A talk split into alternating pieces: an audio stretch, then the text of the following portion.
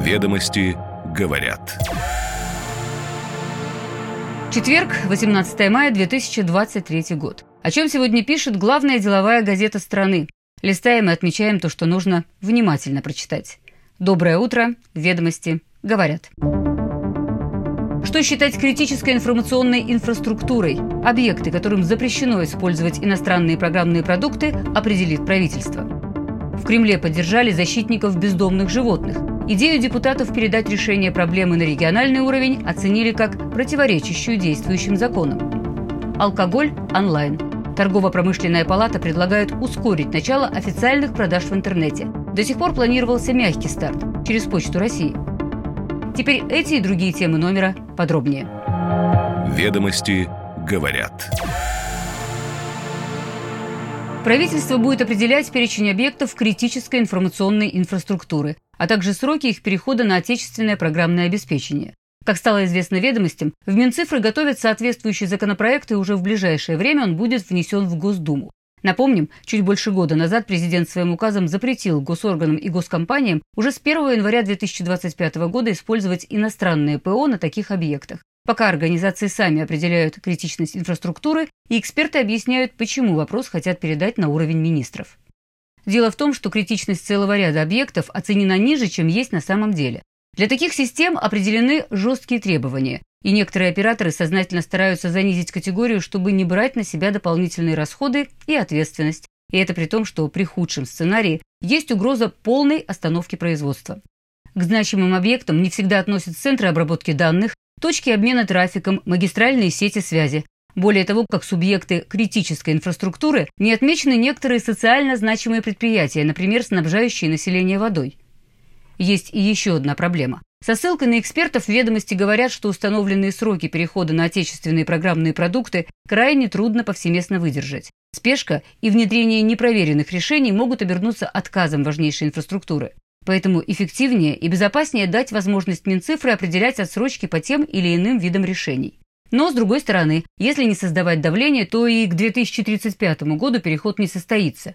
Есть мнение, что уже сегодня около 80, а то и 90% задач по защите систем, обеспечивающих критические бизнес-процессы, решается доступными российскими программными инструментами.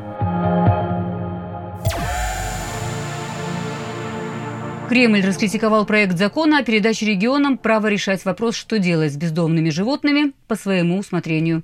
Авторы документа настаивали на том, что в большинстве субъектов Федерации проблема не решается с помощью так называемого способа ОСВВ – отлов, стерилизация, вакцинация, возврат, который установлен законом об ответственном обращении с животными. Поэтому было предложено дать руководителям регионов право принимать собственные нормы, что вызвало резкую критику неравнодушных граждан. Подобные инициативы, как было заявлено, открывают возможность для легального убийства животных. Кремлевские юристы отметили, что в действующем сегодня законе детально уточнены мероприятия, которые проводятся в отношении бродячих кошек, собак, и предлагаемые изменения не согласуются с этими нормами. Кроме того, отмечена некорректность новых потенциальных полномочий губернаторов. Глава региона обладает лишь правом законодательной инициативы. Против законопроекта ранее также выступили власти Москвы, Санкт-Петербурга и Комитет Совета Федерации по конституционному законодательству. Торгово-промышленная палата призывает принять закон о продаже спиртных напитков онлайн, не дожидаясь итогов эксперимента по торговле отечественным вином через сайт Почты России. Сам эксперимент предлагается сократить с трех лет до одного года и распространить не только на Московскую область, но и на всю страну а к участию допустить хозяйствующих субъектов с необходимыми лицензиями и опытом розничных продаж и экспресс-доставки.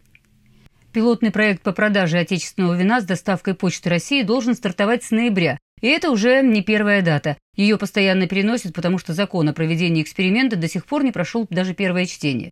И хотя представители Почты России говорят, что к запуску готовы, в торгово-промышленной палате считают, что в этом эксперименте есть очевидные изъяны, связанные главным образом с доставкой вина через день после заказа, что не позволяет легальным продавцам конкурировать с теневым рынком. В письме главы палаты, направленном в Совет Федерации, говорится, что нелегальный оборот алкоголя составляет десятки миллиардов рублей в год с тенденцией к устойчивому росту. Только в 2022 году Росалкогольрегулирование заблокировало почти 7 тысяч сайтов.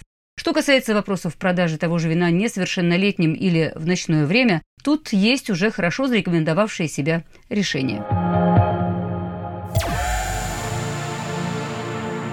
Национальный совет такси просит администрацию президента принять меры для снижения стоимости полисов обязательного страхования. Как пояснили ведомостям в ассоциации, в прошлом году Центробанк в ответ на жалобы страховщиков об убыточности ОСАГО ввел перестраховочный пул. Это специальное объединение, куда страховые компании передают договоры с предполагаемой высокой убыточностью. Такси тот самый случай.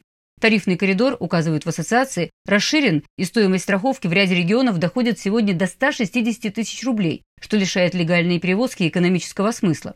При этом в последние годы значительная часть перевозчиков и так была вынуждена уйти в тень из-за отказов страховых компаний заключать договоры. Впрочем, в Российском союзе автостраховщиков заявили, что жалобы на недоступность ОСАГО носят единичный характер, не фиксируют массовых случаев отказов в заключении договоров для такси и Центробанк. Ряд экспертов также оправдывают перестраховочный пул и приводят следующую статистику. Водители такси попадают в аварии почти в 7,5 раз чаще, в том числе и потому, что средний годовой пробег такси в 6-7 раз выше, чем у обычного автолюбителя. Не подтверждают обозначенные таксистами 160 тысяч рублей за полис и в Минфине. Страховщики говорят, что цена в среднем 25-30 тысяч рублей. Собеседники ведомости высказывают мнение, что административного решения вопроса по снижению цены ОСАГО для такси не существует. Лежит оно исключительно в экономической плоскости.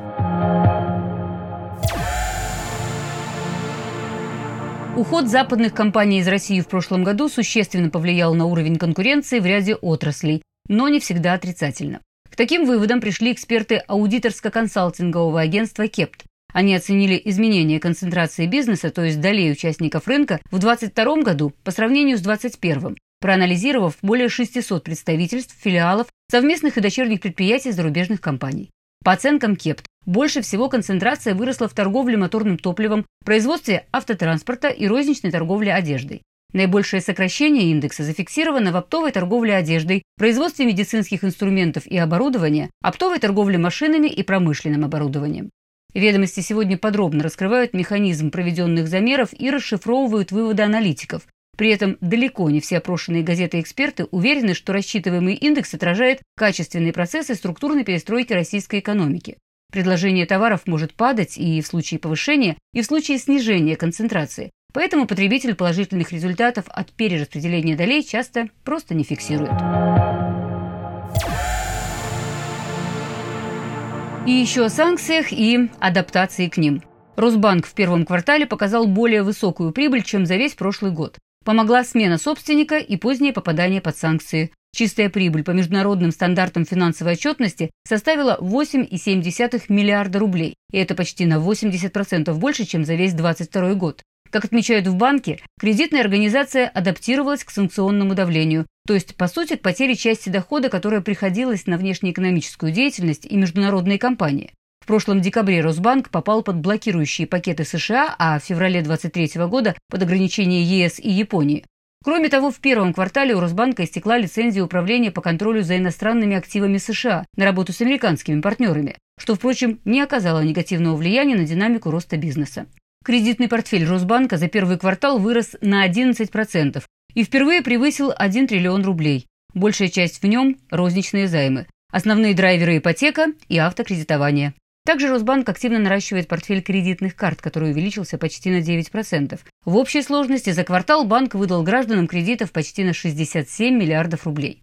В Росбанке не раскрыли прогнозы прибыли на год, отметив, что поквартальная динамика ожидается разной. Согласно же бизнес-плану, финансовый результат по итогам года может превысить показатели 2021 года. Ведомости говорят. По утрам в будни «Ведомости говорят». Краткий обзор свежего выпуска главной деловой газеты страны доступен на сайте ведомости.ру и в социальных сетях. А на страницах газеты подробности, аналитика, прогнозы. То, что нужно внимательно прочитать, чтобы быть в курсе бизнес-повестки.